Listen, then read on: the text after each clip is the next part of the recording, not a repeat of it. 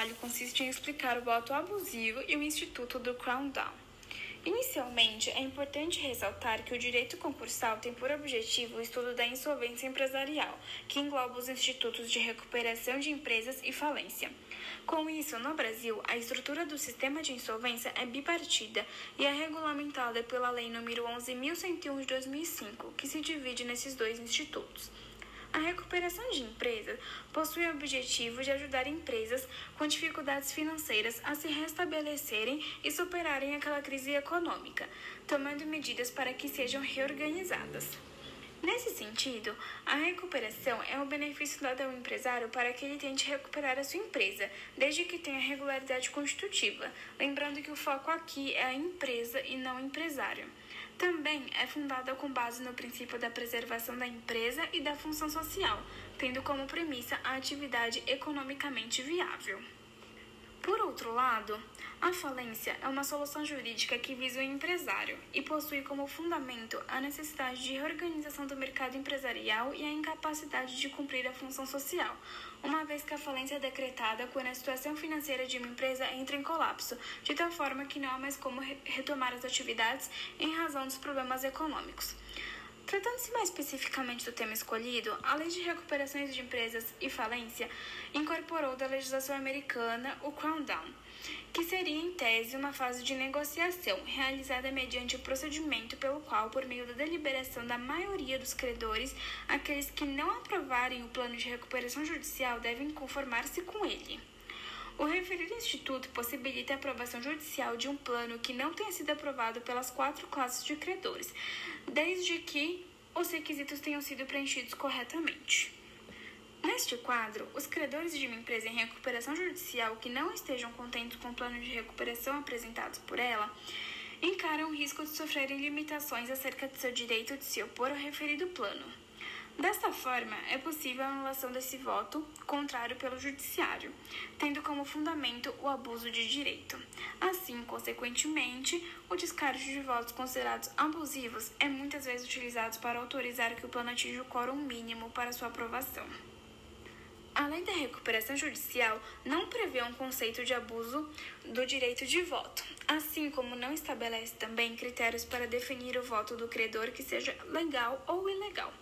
Todavia, o ordenamento jurídico brasileiro traz o conceito amplo de abuso de direito, que seria o exercício de direito de determinada forma que exceda os limites impostos por sua função econômica ou social, ou pela boa-fé. Isto é, o voto que exceder esses limites será considerado como ato ilícito. Além disso, podemos citar o conceito de abuso do direito de voto disposto no contexto da Lei das Sociedades por Ações, o qual estabelece como princípio que o direito de voto deve ser exercido no interesse da companhia, caso contrário, será abusivo.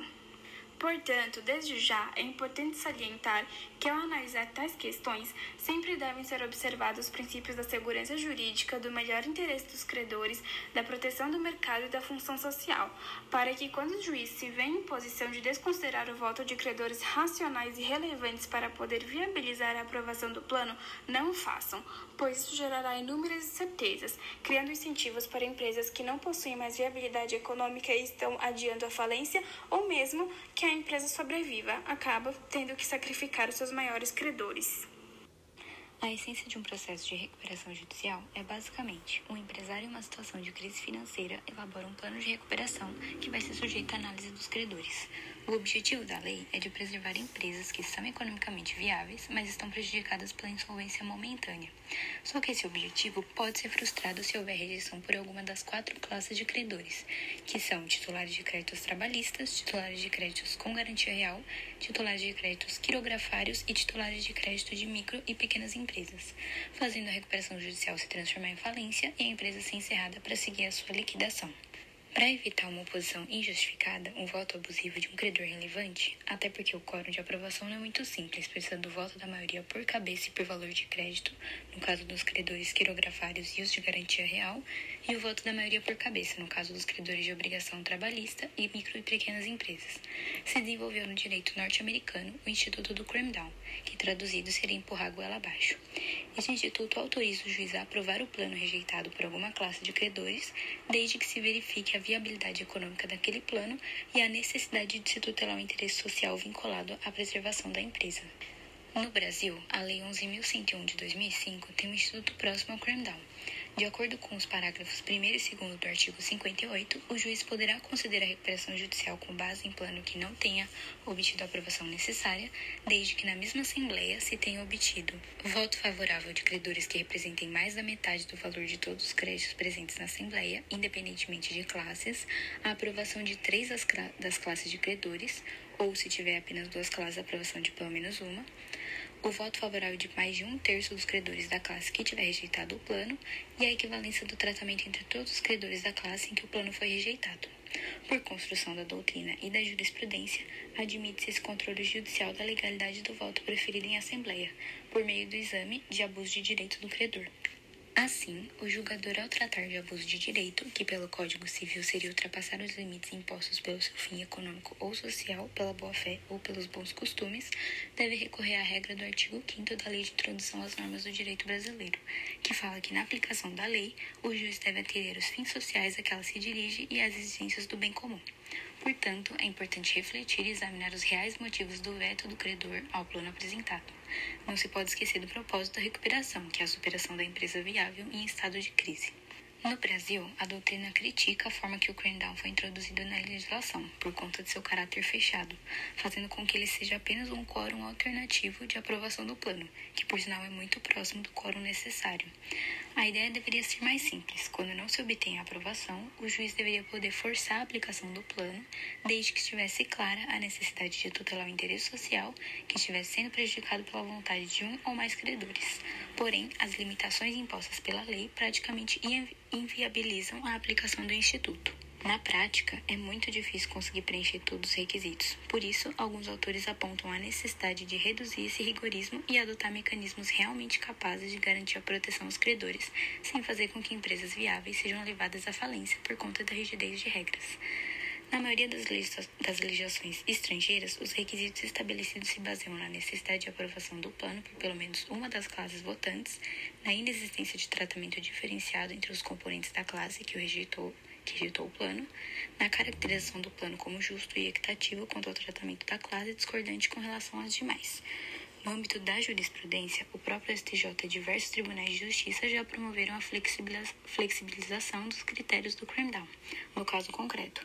principalmente quando só um credor detinha a maioria do crédito da empresa, quando determinada classe possuísse somente um credor ou quando por pouco não se alcançou a maioria necessária.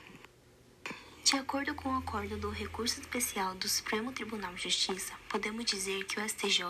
já flexibilizou o Grandal, mesmo sem o preenchimento de todos os requisitos, onde são raros os momentos em que o Poder Judiciário usa desta regra. Mesmo não estando preenchidos todos os requisitos previstos na legislação de recuperação e falência, o juiz aprovou o plano base, baseado não só na possibilidade de preservação de empresa, mas também no fato de que o credor com garantia real que aprovou a proposta totalizava mais de 97% dos créditos da classe a que pertencia.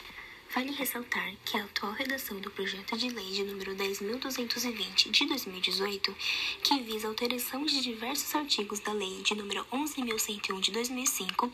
onde modifica a atual regulamentação do crackdown, que supra a condição de se verificar votos de credores que represente mais da metade do valor de todos os créditos presentes à Assembleia, independentemente de classe, e de não haver tratamento diferenciado entre os credores da classe que rejeitou o plano. Em contrapartida, foi adicionado o requisito de que o plano não impunha aos credores da classe contraditória seu crédito maior do que aquele que decorrência da liquidação da falência, exceto se houver concordância expressa do prejudicado, aproximando-se da exigência norte-americana de atender o melhor interesse dos credores. Concluímos que o titular de crédito pode e deve privilegiar seus interesses, enquanto credor de forma a minimizar seu prejuízo, mas, quando ele demonstrar entendimento diferente referente ao melhor pagamento de valor que tem a receber, cabe a ele motivar sua manifestação, apesar da Lei 11.101 de 2005 não impor a fundamentação do voto. Caso contrário, abrirá espaço à possibilidade do controle judicial do voto,